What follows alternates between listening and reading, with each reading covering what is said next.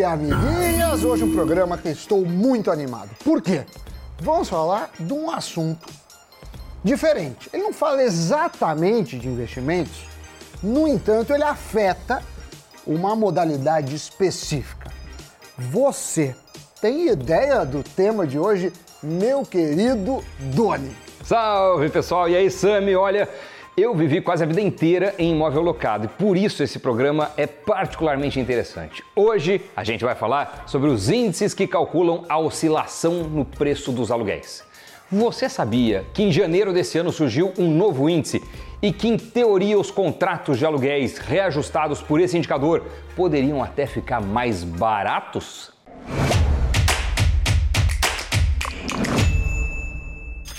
Durante muitos anos, o IGPM, que é o Índice Geral de Preços de Mercado, foi usado como indicador para reajuste dos aluguéis. Aliás, essa sigla começou a aparecer sem muita contestação, isso lá nas décadas de 80 e 90. Na época, o país enfrentava uma hiperinflação e os proprietários dos imóveis tinham a necessidade de assegurar um reajuste de preço no mercado. Só que esse indicador não foi criado para ser aplicado em imóveis, já que sua composição reflete em muito os preços do atacado, ou seja, aqueles preços de produtos industriais e agropecuários, e não exatamente os custos de vida, seja da construção civil ou do dia a dia.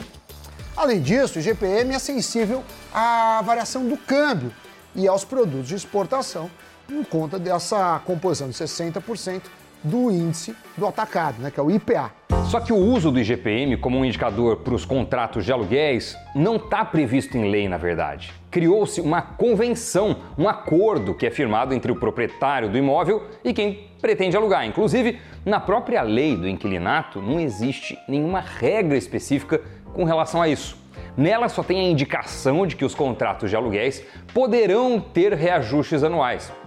Olha que doideira, né? Até 2020, fazer os reajustes baseados no IGPM não era exatamente um problema, já que o indicador ficava ali perto do IPCA, que é o índice que mede a inflação oficial do país.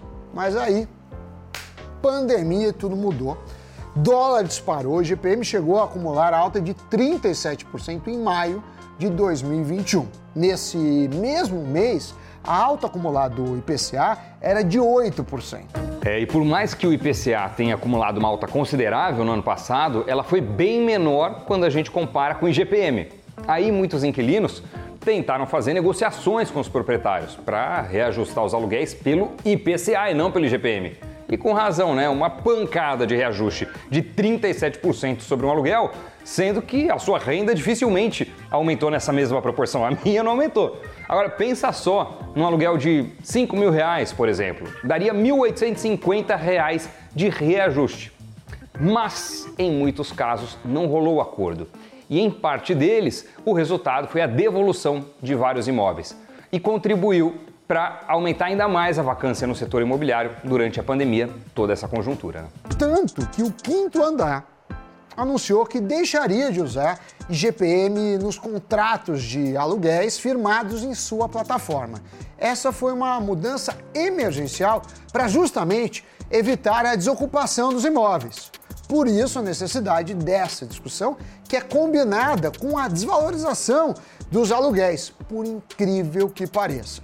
Mesmo com altas históricas vistas no IGPM, o quinto andar, por meio de seu índice, tem mostrado uma queda no valor dos contratos de aluguéis. Inclusive, Dona, a mesma coisa foi constatada pelo índice FIPZAP, que também acompanha o preço do aluguel, né, dos aluguéis de novos contratos, né, não dos vigentes. Exatamente, Sami.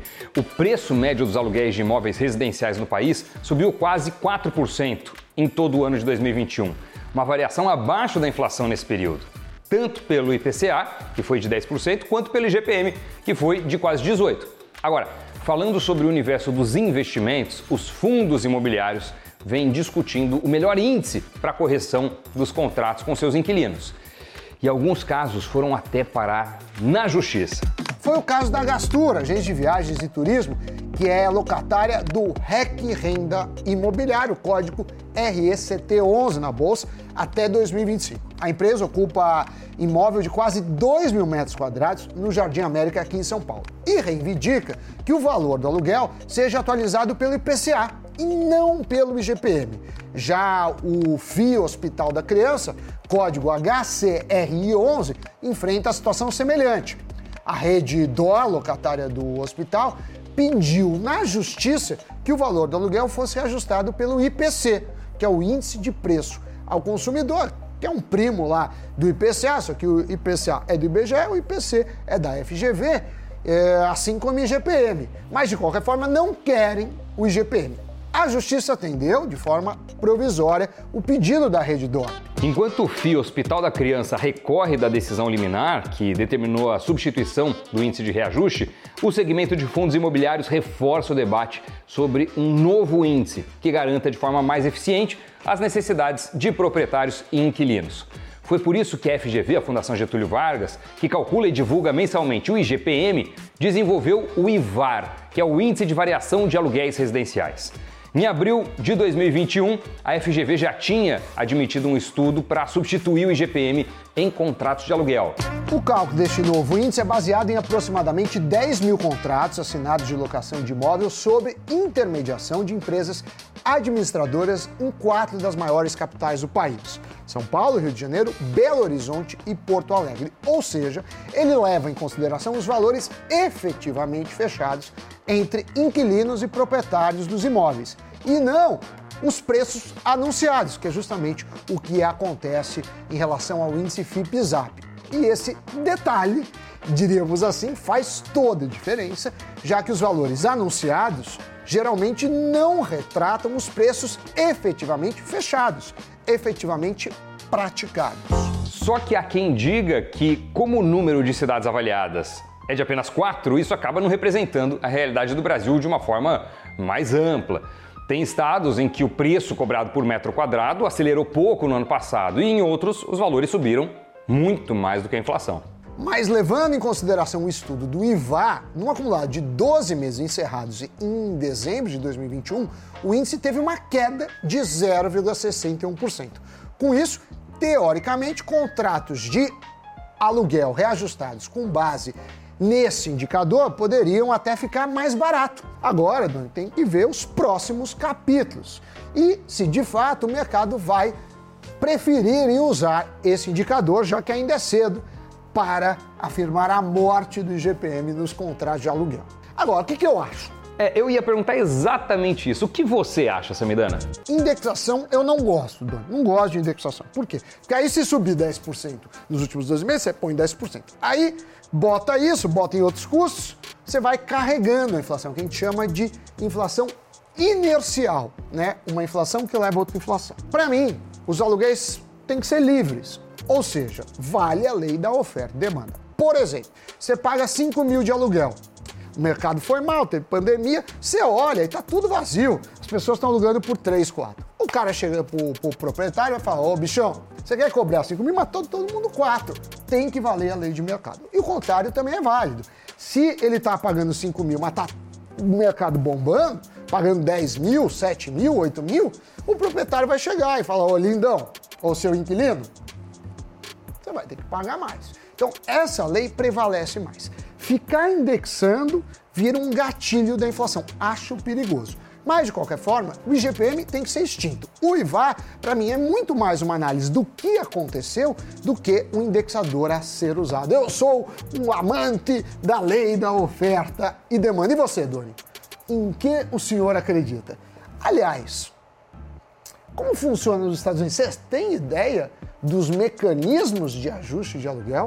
Olha, Sami, eu sou um entusiasta do livre mercado, do livre ajuste, né, da mão invisível, do equilíbrio de oferta e demanda. Eu não gosto do reajuste automático. E aqui nos Estados Unidos o que acontece é algo mais nessa linha mesmo. Por quê?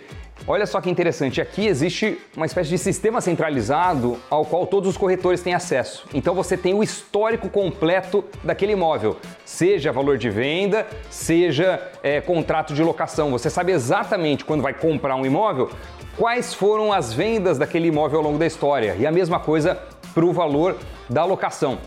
E no caso é, de você ser o locatário fazer um contrato com um locador, com o proprietário de um imóvel, você estabelece no contrato se vai haver reajuste e qual será esse reajuste. Mas não existe aqui um índice ou uma taxa que reajusta todos os aluguéis, como é o caso do IGPM no Brasil. Isso não existe. Você estabelece entre as partes qual é esse valor nominal ou percentual, enfim. Então é muito mais próximo do que você gosta e do que eu acho que é mais interessante também. E vamos agora para o giro de notícias. A polícia italiana confiscou propriedades e iates de cinco russos que foram colocados na lista de sanções após o ataque de Moscou à Ucrânia. O valor confiscado é equivalente a 792 milhões de reais. As propriedades de luxo foram tomadas na ilha de Sardenha, no Lago Como e na Toscana, locais prestigiados na Itália. E a varejista espanhola Inditex, dona da Zara, também suspendeu suas operações na Rússia, fechando 502 lojas e interrompendo as vendas online. O país responde por cerca de 8,5% do EBITDA global do grupo, e todas as lojas da Inditex operam em regime de aluguel. Os preços mundiais de alimentos bateram recorde em fevereiro, saltando 24% em relação ao ano anterior, segundo a Agência de Alimentos da ONU. A alta nos preços foi liderada por óleos vegetais e laticínios. A ONU alertou que os custos mais altos estão colocando em risco as populações mais pobres em países dependentes de importações. Notícias giradas, um cafeína mais na conta. Gostei desse cafeína, Dona. E você? Gostei também, Sam. Aprovado. E você? O que é que você achou? Conta aí pra gente e já aproveita para gastar um pouco o dedo e se inscrever no Invest News. Um abraço, pessoal. Até o próximo Cafeína. Tchau. E nos vemos no Invest News e no próximo Cafeína. Tchau, tchau. Obrigado, Doni. Tchau, tchau a vocês.